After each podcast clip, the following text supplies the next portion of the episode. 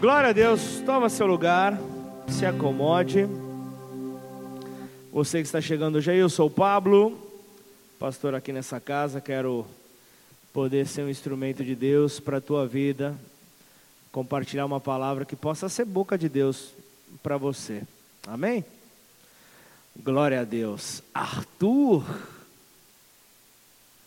Saudade de você, viu? Glória a Deus, que bênção. E eu queria começar aqui nesse momento, quero compartilhar hoje uma palavra que confesso que o título mexeu comigo. Da criação ao caixão. Um título que realmente desperta não só a curiosidade, mas o desejo de poder compreender onde é que Deus quer com esta palavra nos levar.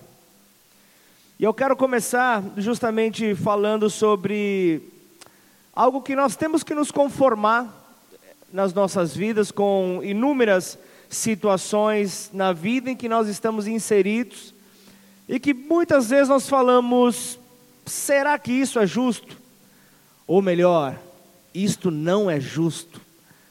Colocando ali uma régua de medir, colocando ali é, uma, uma, uma ótica, acreditando ser uma ótica que entenda mais do que o nosso próprio Deus. E eu sei que sempre, sempre existirão injustiças, sempre existirão contradições, sempre haverão extremos na nossa vida. E é sobre isso que eu quero falar nessa noite. Se você puder, abra a tua Bíblia em Gênesis capítulo 50, versículo 24. Nós precisamos crer que, e entender que Deus ele tem propósitos e modos misteriosos de lidar com a humanidade caída, incluindo os seus servos, incluindo aqueles que servem a Ele. Por isso nós deve, devemos nos submeter a Ele sem impor condição a esta sujeição. Todo mundo achou aí Gênesis, se você não encontrou, dá uma olhada no telão, Gênesis 50, versículo 24 diz assim: José disse a seus irmãos: Eu vou morrer em breve, mas Deus certamente visitará vocês e fará com que saiam desta terra para ir à terra que jurou dar a Abraão a Isaac e a Jacó. José pediu aos filhos de Israel que fizessem um juramento dizendo: Deus certamente visitará vocês. Quando isso acontecer, levem os meus ossos daqui. José morreu com a idade de 110 anos.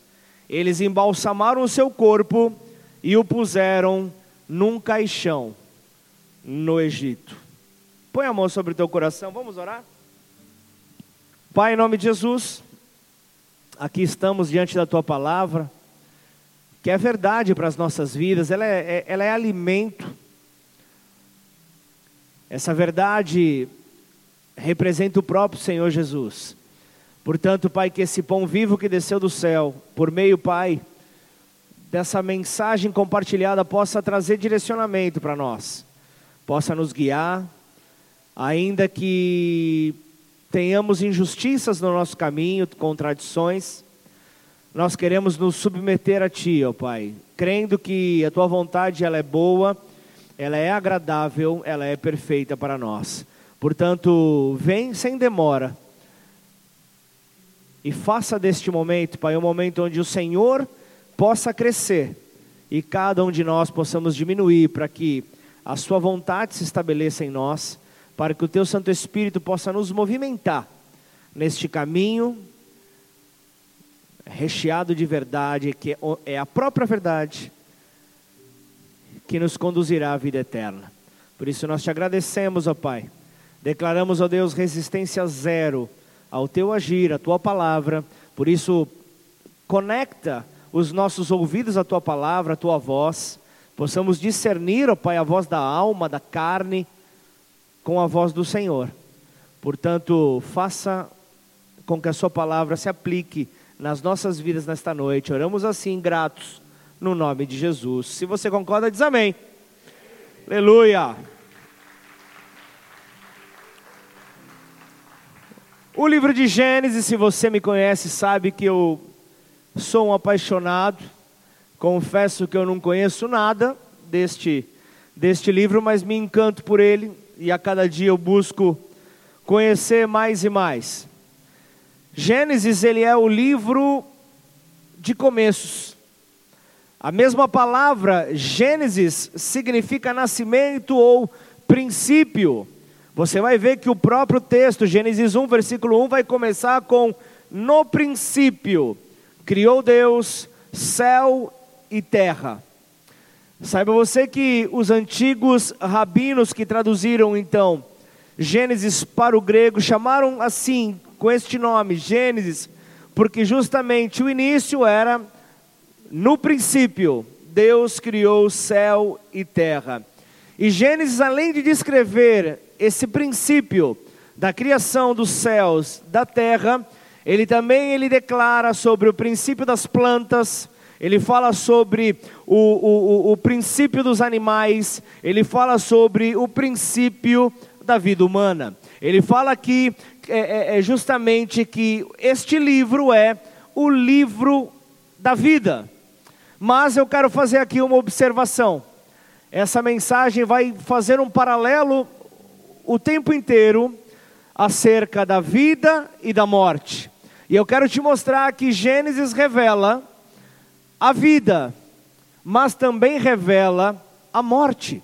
E eu quero falar sobre isso nessa noite, sobre este livro da vida, mas também aquele livro que revela a origem da morte. A origem da morte é apresentada no Gênesis. Os efeitos terríveis da morte são descritos. A conexão entre pecado e morte também é explicado. Você vai ver ali no capítulo 4, você vai ver a primeira morte registrada através do assassinato de Abel. Capítulo seguinte, capítulo 5, você vai ver a morte dos patriarcas da antiguidade ali, todas catalogadas. Você vai ver também Capítulo seguinte, capítulo 6, a morte de toda a raça humana por meio do dilúvio, com exceção de Noé e a sua família, que constrói então a arca para dar um novo começo à humanidade. E graças a Noé, claro, graças a Deus, mas a Noé e esta arca é que a igreja hoje está aqui. Você pode dizer amém? Nós estamos aqui porque a misericórdia de Deus alcançou a humanidade. Então, esses dois é, é, temas, vida e morte, descrevem e são descritos e se entrelaçam o tempo inteiro em Gênesis. E é um livro que você vai ver que ele apresenta esses extremos o tempo inteiro, como eu falei. Ele começa falando acerca da criação. Ele começa falando acerca da criação e ele termina falando de José no caixão. Termi começa falando de vida, termina falando de morte. E o meu propósito nessa noite é apresentar, é focar aqui na, morte de José, apresentando então esse fragmento aqui do texto com uma breve passagem que ilumina as verdades da vida e da morte. Esses princípios que nós devemos então conhecer. Então eu volto aqui na leitura do texto que nós lemos, Gênesis 50, 24. José disse a seus irmãos: Eu vou morrer em breve, mas Deus certamente visitará vocês e fará com que saiam desta terra para ir à terra que jurou dar a Abraão, Isaque e a Jacó. José pediu aos filhos de Israel que fizessem um juramento, dizendo: Deus certamente visitará vocês. Quando isso acontecer, levem os meus ossos daqui. José morreu com a idade de 110 anos, eles embalsamaram seu corpo e o puseram num caixão no Egito. Volta aqui a afirmar: Deus apresentando a criação da vida no jardim do Éden, apresentando ali a criação da vida e terminando em um caixão. em um caixão no Egito, no versículo 26 de Gênesis 50. E eu creio que isso ele é, é, é tão surpreendente, isso é tão surpreendente que eu creio que nós devemos começar com a parte negativa dessa mensagem, para posteriormente irmos para a parte positiva, que é o que a palavra de Deus tem para trazer para nós. Então, em primeiro, Gênesis descreve a lei do pecado e da morte. Repete comigo: pecado e morte. Eu quero que você entenda isso nessa noite. O apóstolo Paulo, ele fala em Romanos 8:2 a respeito da lei do pecado e da morte. Uma lei que significa justamente um resumo disso é o salário, ou seja, o pagamento do pecado é a morte. O pagamento, a recompensa por, por, por meio da busca ao pecado é a morte. Fala ali justamente, a morte é, é, é, é, é o símbolo do juízo, a sentença sobre o pecador, a sentença sobre aquele que, que comete esse erro. Então, todos os pecados, todos os desequilíbrios dos instintos conduzem à morte. E é isso que Gênesis traz com muita clareza para o ano de 2023 que nós estamos vivendo. Justamente para compreendermos. Então, a lei do pecado e da morte diz que a pessoa que pecar, essa morrerá. Ezequiel 18:4 fala isso. Justamente a pessoa que pecar, essa morrerá. E é isso que Deus disse aos nossos primeiros pais. É isso que Deus apresentou para nós. Advertiu Adão e Eva, advertiu Adão e Eva a que não comessem do fruto proibido, Gênesis 2, versículo 17, porque do, o dia que dele comerdes, cert, comeres, certamente morrerás. O dia que provarem então desse fruto proibido, vocês morrerão. Essa foi a direção para os nossos primeiros pais, Adão e Eva. Só que eles não creram em Deus. Eles não confiaram, como no testemunho do Fábio, eles não confiaram em Deus. Comeram e logo morreram. Comeram e logo morreram. Essa é a lei do pecado e da morte. Aí alguém pode se levantar aqui no meio e dizer: "Mas isso, isso não é justo. Isso não é justo. Como assim? Como isso pode acontecer? Desculpa. Isso não tem nada a ver com justiça. E eu quero te explicar, por meio da palavra, justamente acerca disso. Até porque, se você pôr a mão na, na, na, no, no fogo, na chama do fogo, você vai se queimar. Vai ou não? Você vai se queimar. Essa é a lei da causa e do efeito. Essa é a lei da causa e do efeito. Se você jogar uma pedra para o alto, o que, que vai acontecer? Ou você acerta um passarinho e ele engole a pedra no alto, algo impossível, ou essa pedra vai voltar. Vai voltar ou não vai voltar? E vacila, fica no lugar você para ver se ela não vai cair na tua testa. Vai ver se essa pedra não vai cair na tua testa. Uma hora ela vai cair, até porque essa é a lei da gravidade. Essa é a lei da gravidade. Nós não podemos fugir dela. Se você joga para cima, quando ela vem para baixo, ela vai cair na tua cabeça. Você pode, e aí você vai ainda dizer: "Mas isso não é justo". Como assim? É a lei da gravidade. Subiu, uma hora vai ter que descer uma hora vai ter que descer. O mesmo acontece com a lei do pecado e da morte. Pecou, vai vir a consequência. Não tem como fugir. Pecou, vai vir a consequência. Então, os nossos é, é, é, primeiros pais, como a Bíblia descreve ali, Adão e Eva, eles pecaram. Por isso, morreram. Essa é a lei. A lei do pecado, a lei da morte e justiça não tem nada a ver com isso. Então eu preciso entender que o que peca, segundo a palavra que Deus direciona para nós, vai morrer, não tem como fugir, ainda que as pessoas não gostem, ainda que as pessoas não concordem. É preciso entender que não dá para quebrar essa lei. Não dá para fugir. Houve o, o, o, erro de Adão e Eva ali no, no, no Éden, eles morreram no Éden. Essa é a lei do pecado e da morte. Primeiro morreram espiritualmente. Primeiro morreram espiritualmente para, para depois morrerem então fisicamente, porque a semente da morte entrou neles quando eles pecaram. Quando eles pecaram, essa semente entrou neles e contaminou, contaminou a natureza humana, contaminou o homem. Então, tragicamente, o seu pecado, tragicamente, o pecado de Adão e Eva trouxe morte não só para eles.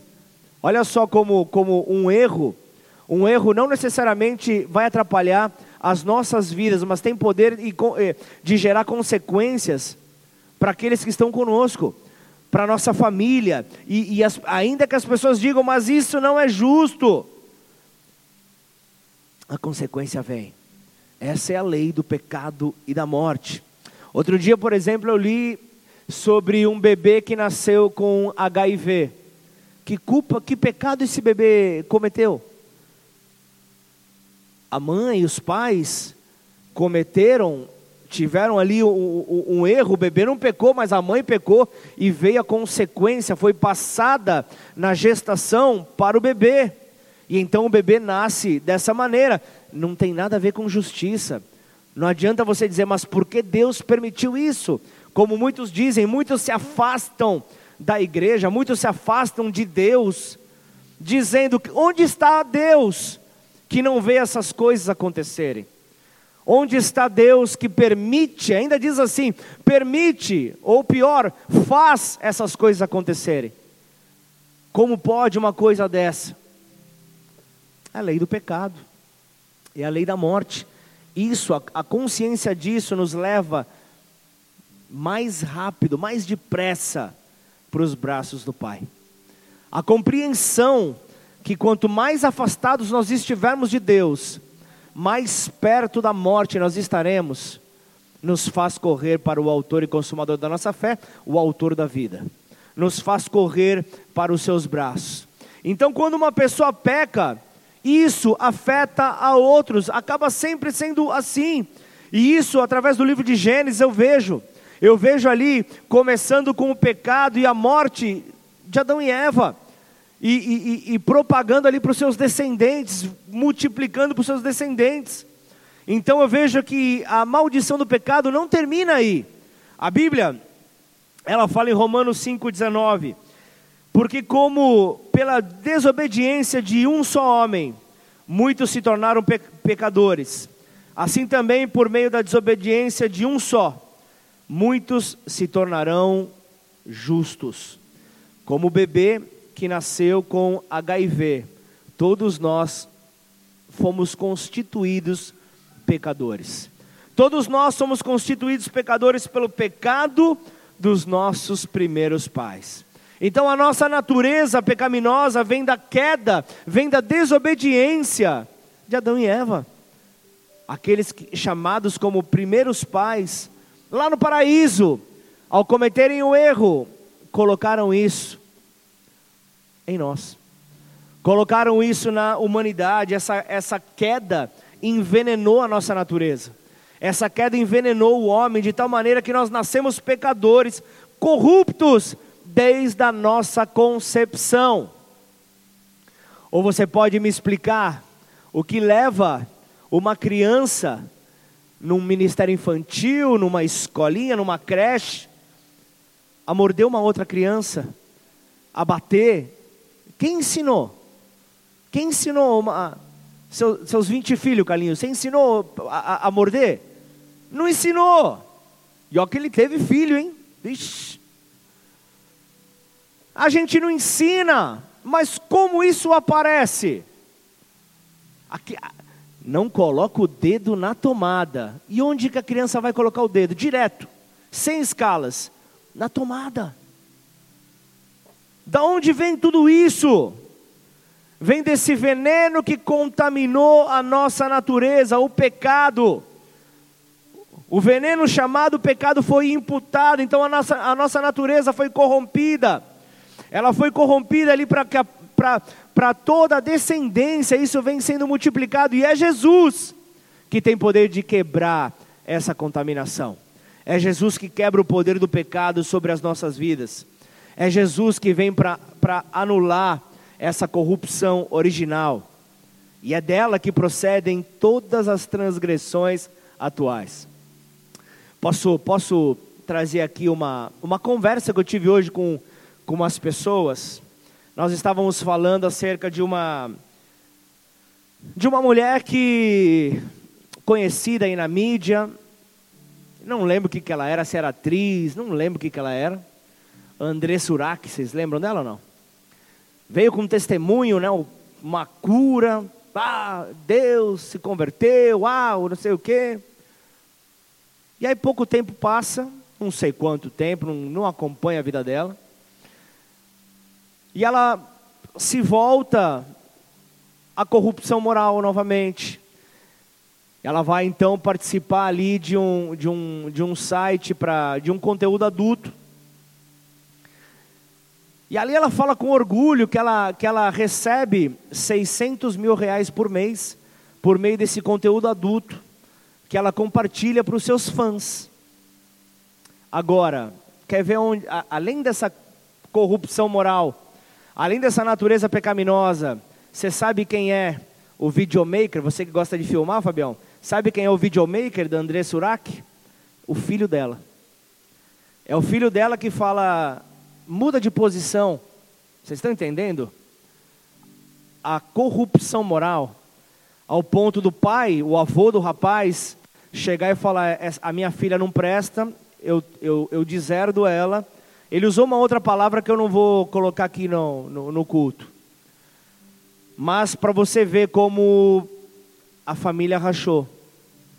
E ela vem a público e diz: Deus me ama do jeito que eu sou, sem dúvida. Ela te ama, ele te ama é, é, é, sobre todas as coisas, mas não ama a prática do pecado. Não ama a vida pecaminosa que ela está tendo. O desejo dele é, é, de que o sacrifício que ele fez na cruz, por meio do seu filho Jesus, tenha valor e tenha reconhecimento na vida dela. Mas ela tem o direito de escolha. E ela está escolhendo viver isso por meio do forte, ou melhor, do grande rendimento financeiro que ela acaba tendo. Como isso pode mudar? A menos que o Senhor Jesus nos liberte. A menos que o Senhor Jesus nos liberte, nós somos filhos da ira, servos do pecado, objetos de morte. A Bíblia fala, Romanos 5, agora versículo 12: Portanto, assim como por um só homem entrou o pecado no mundo, e pelo pecado veio a morte, assim também a morte passou a toda a humanidade, porque todos, todos pecaram. Então Gênesis revela essa condição. O primeiro filho de Adão e Eva, primeiro filho de Adão e Eva foi o assassino Caim. Olha só, o pecado já passa para sua descendência. O pecado de Adão e Eva foi então ali para Caim. Ele nasceu pecador porque seus pais pecaram. Então, Gênesis 5, um catálogo ali da morte dos patriarcas antes do dilúvio, porque o pecado entrou no mundo por um homem e pelo pecado a morte. Assim, a morte passou para todos os homens no tempo de Noé. E então Deus ele fala, ele fala acerca da condição que o mundo se encontrava e ele fala: eu vou destruir o poder do pecado. E então ali ele encontra justiça na vida de Noé. E Noé então, Gênesis 6, versículo 5. O Senhor viu que a maldade das pessoas havia se multiplicado na terra e que todo o desígnio do coração delas era continuamente mal. Volta a repetir, como isso aconteceu? Romanos 5,12. Portanto, assim como por um só homem entrou o pecado no mundo, e pelo pecado veio a morte, assim também a morte passou a toda a humanidade, porque todos, todos pecaram. Daí em diante, através do resto do Gênesis, os patriarcas foram pecadores por natureza e morreram como resultado do pecado de Adão. Então, assim a gente acaba olhando que o Gênesis acaba, não com a vitória do homem. Gênesis não acaba com a vitória do homem, mas com a morte em consequência, porque Deus havia feito o homem para ser eterno. O homem era para ser eterno, mas nós vemos o final de Gênesis, o final do princípio da criação. Nós vemos ali o homem morrendo, consequência do pecado. Gênesis 50, 26, José morreu com a idade de 110 anos. Eles embalsamaram o seu corpo e o puseram no caixão, no Egito. Você viu que, que extremo? Gênesis 1, criação da vida, da terra, dos, dos céus, da terra, animais, água, tudo. A, a própria vida, né? E o, cap, e, e, e o livro termina com a morte do homem. José sendo colocado em um caixão no Egito.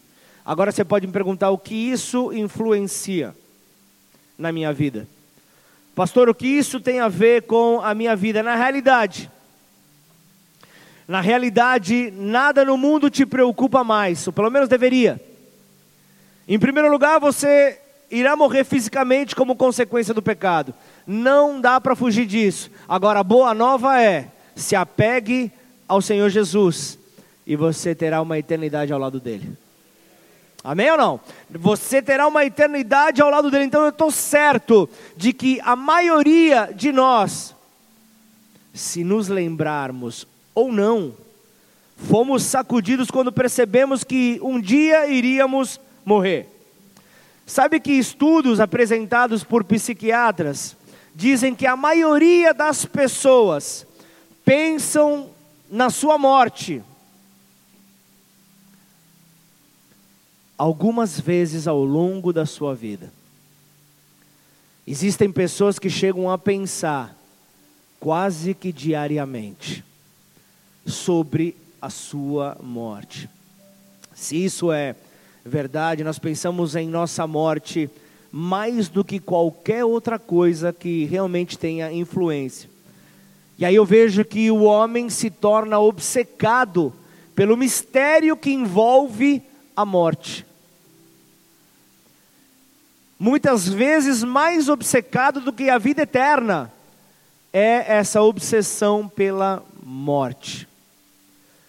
A tratamos de uma maneira, de uma forma sublime, ganha, ganha grande, grande destaque na nossa vida. Grande destaque nós vemos, as nossas mentes se voltam uma outra vez nesse foco.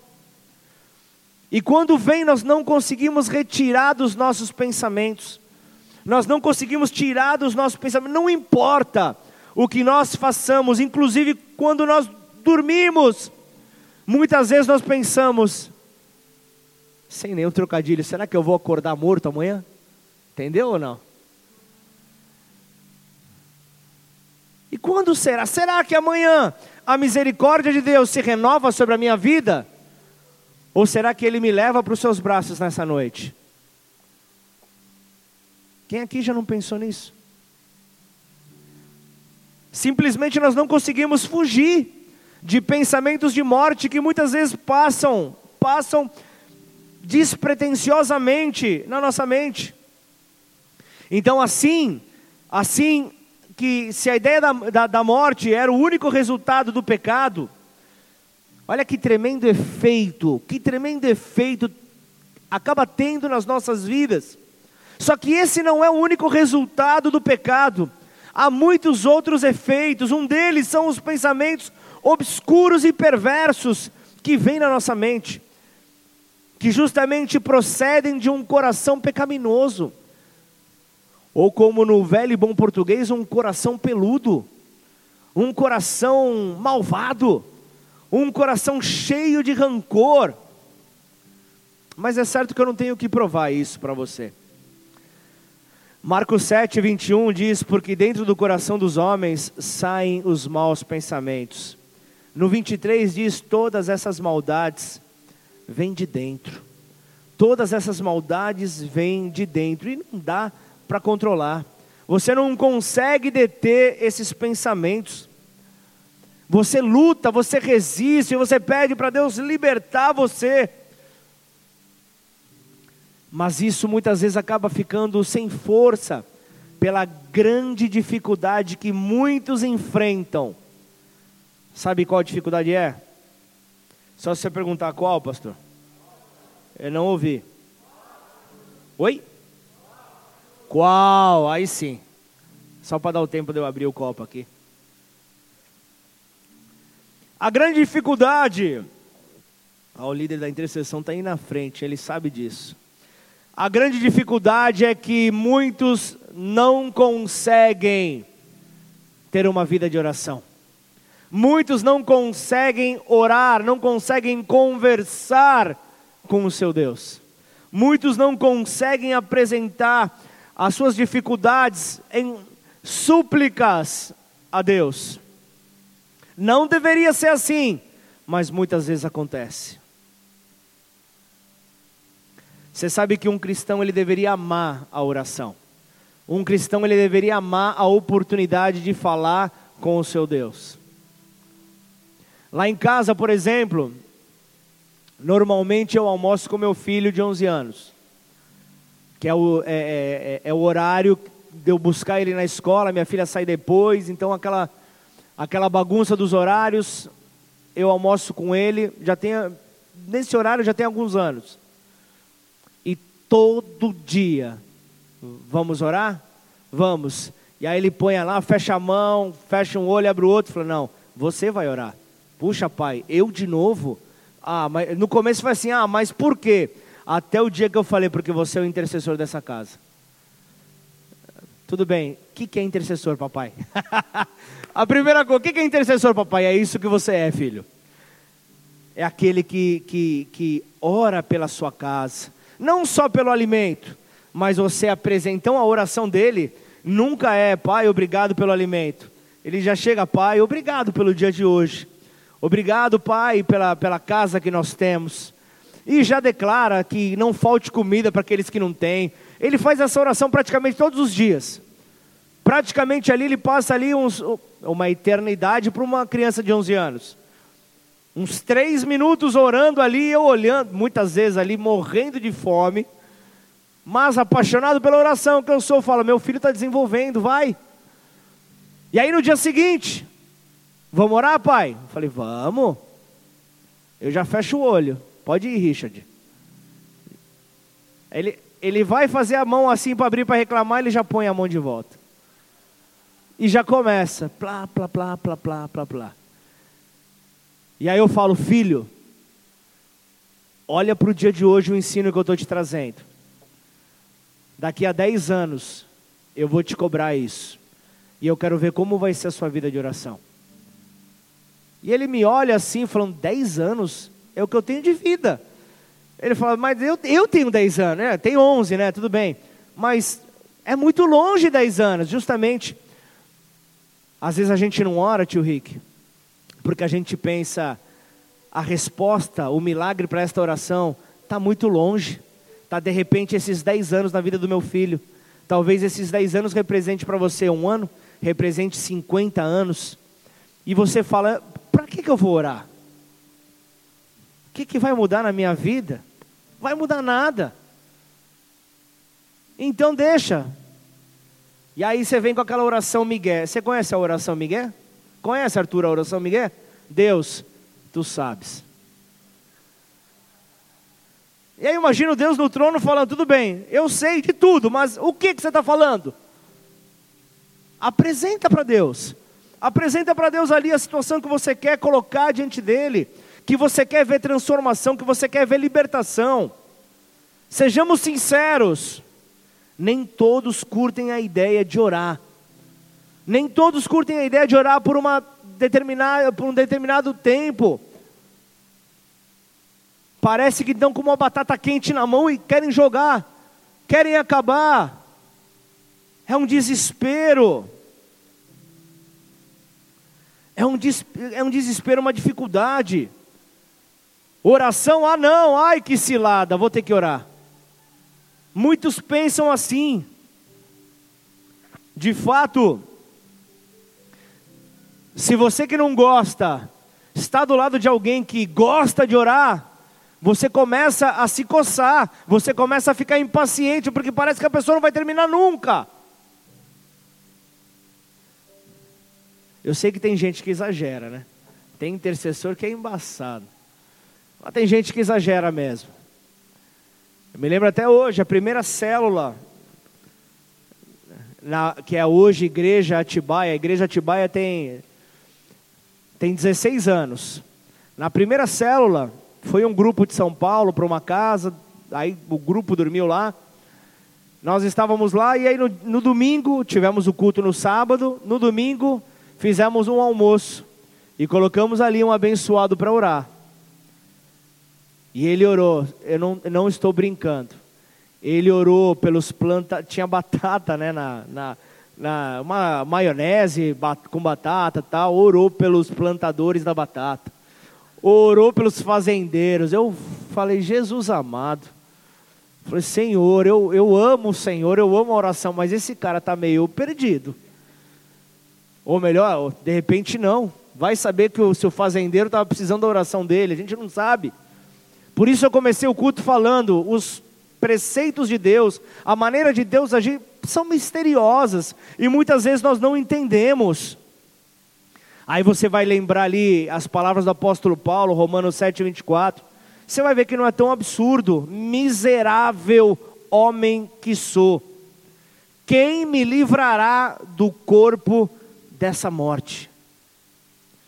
Ele fala miserável. Olha, eu estou falando do homem que, com exceção de Jesus, o homem que marcou o Novo Testamento, dizendo: miserável homem que sou. Ele fala também em Efésios capítulo 2, versículo 1, sobre a lei do pecado, da morte, ter capturado. A Bíblia coloca ali: quando vocês estavam mortos em suas transgressões e pecados. Não é verdade?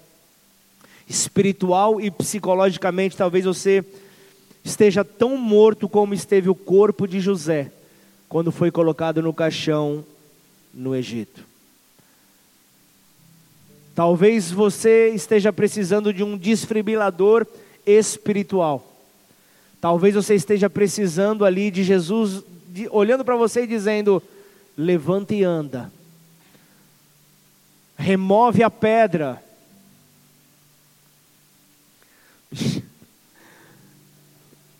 Toda vez que eu falo remove a pedra, me vem a música, né? Me chama pelo nome, muda a minha história. Ah, Jesus, isso nos leva para o segundo e último ponto desse, desse sermão. De acordo com Gênesis, é descrito vividamente a única esperança do homem. Vamos voltar para os dois primeiros versículos, eu já estou já acabando. Os dois primeiros versículos que nós lemos, o 24 e o 25 de Gênesis 50. José disse a seus irmãos: Eu vou morrer em breve, mas Deus certamente visitará vocês e fará com que saiam dessa terra para ir à terra que jurou dar a Abraão, Isaque e a Jacó. José pediu aos filhos de Israel que fizessem um juramento dizendo: Deus certamente visitará vocês. Quando isso acontecer, levem os meus ossos daqui. E desses versículos nós podemos tirar algumas lições. Mas eu só quero apresentar uma delas. Eu só quero apresentar para você uma delas, uma muito simples que aqui está. José sabia, José tinha certeza que a nossa única esperança está em Deus.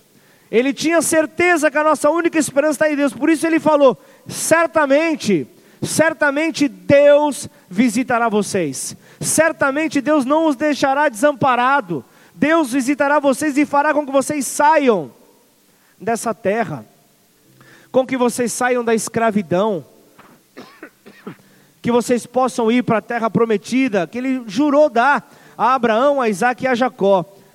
A esperança dele era tal que ele declarou: é certamente Deus visitará vocês.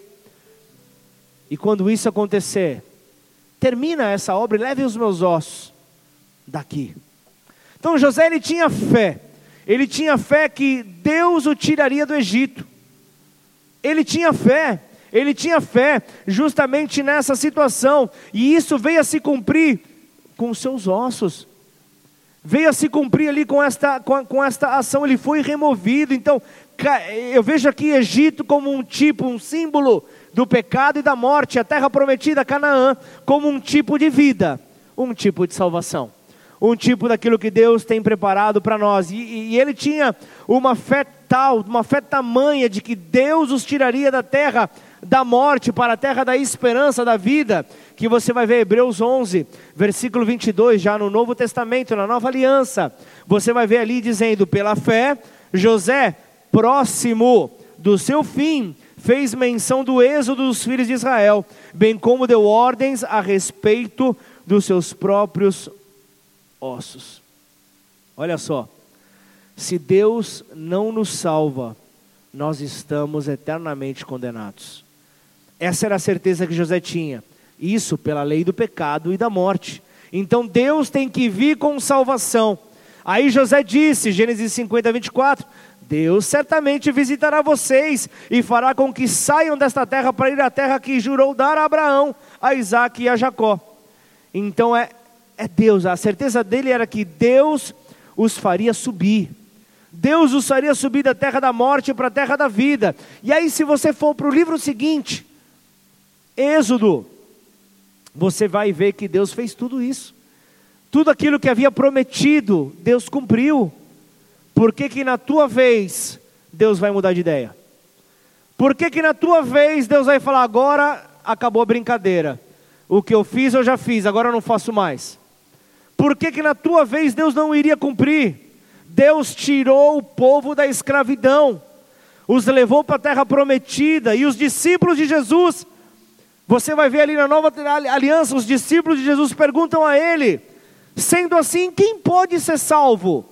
Quem é que pode ser salvo? Aí Jesus olha para eles e diz ali, Marcos 10, 26 e 27, para os seres humanos é impossível. Para os seres humanos é impossível, contudo, não para Deus, porque para Deus tudo é possível. Para Deus tudo é possível. Então, então o que você deve fazer? Talvez você possa dizer: "Ah, eu parece que Jesus está voltando, eu não vou fazer nada. Eu só vou sentar aqui na igreja, só vou receber, eu vou ficar como um boneco sentado aqui na igreja esperando Deus me salvar, me levar para a eternidade. Vou ficar sentado aqui sem fazer nada. Se você não fizer nada, a Bíblia afirma, Atos 16, 31, creia no Senhor Jesus e você será salvo, você e toda a sua casa. Deixa eu te dizer uma coisa: se você não crê, o destino eterno é inferno. É, é Bíblia, é Bíblia descrevendo isso, não é uma interpretação, mas é uma afirmação. Creia em Jesus, confie nele, como no testemunho do Fábio. Creia em Jesus, confie nele e ele fará toda a obra da salvação. A obra já foi feita. Toda essa transição do povo para a terra prometida, é ele que fará. Creia você ou não, o preço pelos nossos pecados já foi pago na cruz já foi pago por Jesus, ele, ele se levantou, ele se levantou ali da, da, da, da, da sepultura ali para ter uma vida, para poder então libertar da lei do pecado e da morte. Ele ressuscita para mostrar o poder dele sobre vida e sobre morte. Então hoje eu quero te dizer, igreja, creia no Senhor Jesus Cristo, creia no, no, no, no, no teu Senhor.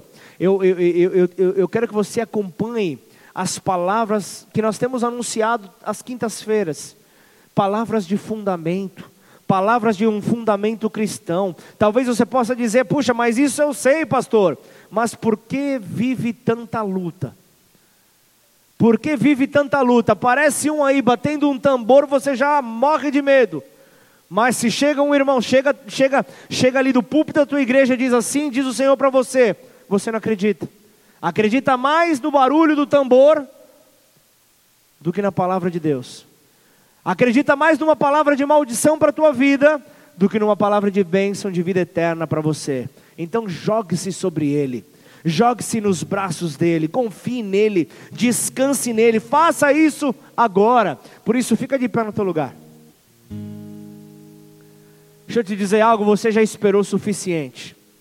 Você já esperou o suficiente, então confia nele. Ele te salvará. Ele já fez essa obra porque ele te ama. Porque ele te ama, então ele, ele já perdoou os teus pecados. Ele te salvará do juízo, da condenação eterna. E uma coisa, ao ler as Escrituras, ao ver o texto de hoje, eu entendo que pelo pecado, pelo pecado eu era, eu era um homem caído. Pelo pecado eu tinha condenação sobre a minha vida, mas Ele me amou mesmo assim. Ele te amou mesmo assim. É lindo poder ver que Ele nos salvou de todo e qualquer tipo de desgraça. Quão grande é a tua bondade, Senhor. Quão grande é a tua bondade, grande bondade, grande bondade. Quão grande é a sua bondade, Senhor. Pai, em nome de Jesus, nós estamos aqui, Senhor, diante da tua bondade, diante da tua palavra, Pai. Senhor, é como, como num piscar de olhos, o Senhor virá. Num piscar de olhos houve a criação. Num piscar de olhos, termina o livro de Gênesis com a morte sobre o homem que veio por consequência do pecado. Não temos como fugir. A nossa opção é tomar a escolha correta a nossa opção é escolher pela vida eterna e não pela morte. É escolher pelo dom da vida e não o dom da morte. Escolher a bondade do nosso Deus. Aquele que faz infinitamente mais do que você pode pensar, do que você pode imaginar. Por isso, nessa hora, comece a, conforme o louvor for invadindo aqui esse salão, comece a liberar palavras de gratidão ao teu Deus. Comece a agradecer se você já entendeu esse sacrifício. Comece a agradecer de onde ele te tirou. Comece a agradecer, pois talvez a sentença para a tua vida não era uma sentença de vida e sim uma sentença de morte. Comece a agradecer por tudo que Deus já fez por você até hoje e por tudo aquilo que Ele ainda fará. Adore a Deus, adore.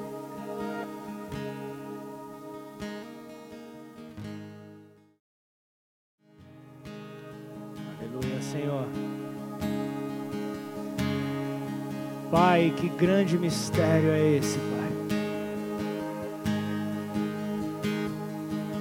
que é, Senhor, que os anjos viram, ó Pai, que os fizeram declarar: Santo, Santo, Santo.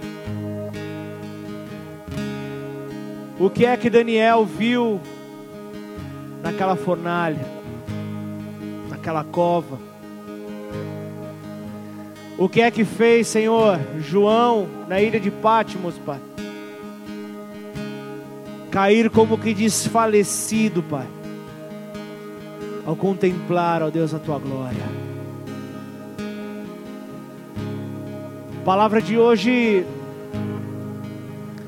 nos ministra no poder da criação, mas mostra também que ao longo da nossa vida nós temos escolhas a serem feitas. Essas escolhas nem sempre serão as melhores. A lei do pecado e da morte está aí. Mas nós temos a oportunidade de nos arrepender. Façamos isso porque breve ele volta. E hoje Deus está dando a oportunidade a você que ainda não o confessou como Senhor da tua vida ainda não entregou a sua vida a Ele. Que você possa, nessa noite, fazer a escolha que vai mudar a sua vida. Não importa se você está entrando hoje aqui pela primeira vez, não importa se você já veio algumas vezes, mas ainda se, se essa decisão não foi tomada genuinamente dentro de você, os teus lábios não confessaram ao teu Rei, não confessaram a Jesus Cristo, Filho de Deus, não confessaram o sacrifício dele, que te trouxe vida. Essa é oportunidade que você está tendo nessa hora. Se você assim fizer essa escolha, eu quero que você aí do teu lugar, eu quero que você levante a sua mão bem alto. Quero fazer uma oração com você. Aleluia. Aleluia.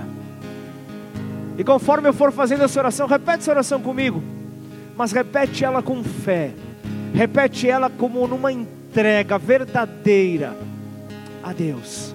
Declara assim, Pai. Pai, eu te peço perdão. Eu te peço perdão pelas minhas falhas, pelas minhas falhas, pelas minhas escolhas erradas, por toda vez por toda vez que eu virei as que costas eu virei as costas para o Senhor, para o Senhor. mas nesta noite Mas nesta noite eu decido eu decido me entregar entregar ao Senhor ao Jesus, Senhor Jesus, o Filho de Deus, Filho de Deus, que veio à terra, que veio à terra, morreu em meu lugar morreu em meu lugar, e ao terceiro e dia ao terceiro ele dia, ressuscitou ele ressuscitou, e hoje vive está. Por isso, eu te recebo eu te recebo como o meu Senhor, como meu Senhor, como o meu Salvador, como meu Salvador, como o meu Deus. como meu Deus. Guie os meus passos os meus passos. nome. Em nome de Jesus.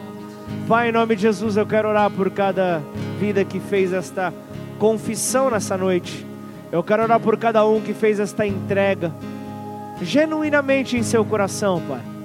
Aquele que fez esta aliança, aquele que restabelece esta aliança, mas com o único desejo de estar em teus braços.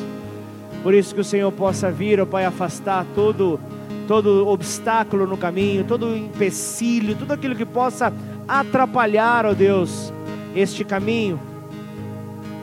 E que assim nós possamos, ó Deus, debaixo da sua forte mão, descansar. Confiando, Pai, de que o Senhor, ó Pai, nos deu a vida e nos deu em abundância. Portanto, não, se, não fique se arrastando pelos cantos, não fique sobrevivendo. Se Deus tem uma vida em abundância para você, pare, pare de ficar rastejando pelos cantos, pare de ficar mendigando amor. Se você tem o Deus que é a própria essência do amor, dizendo que Ele tem para entregar a você, por isso, apenas confie, apenas, apenas creia, apenas se entregue a Ele. E assim, Senhor, certos, ó Pai, de que é o Senhor, ó Pai, que dá a palavra final nas nossas vidas, ó Pai. Os nossos olhos podem ainda não estar contemplando, Pai, o cumprimento das promessas. Se isso ainda, ainda não ocorreu, é certo de que o Senhor está te conduzindo nesse processo até que você possa ver a palavra dele se cumprir sobre a tua vida. Por isso aí do teu lugar, que nós possamos aplicar essa palavra sobre nós, que nós possamos descansar neste que é a própria palavra. E que nós assim possamos viver o poder da ressurreição concedido por Ele para todo aquele que nele crê.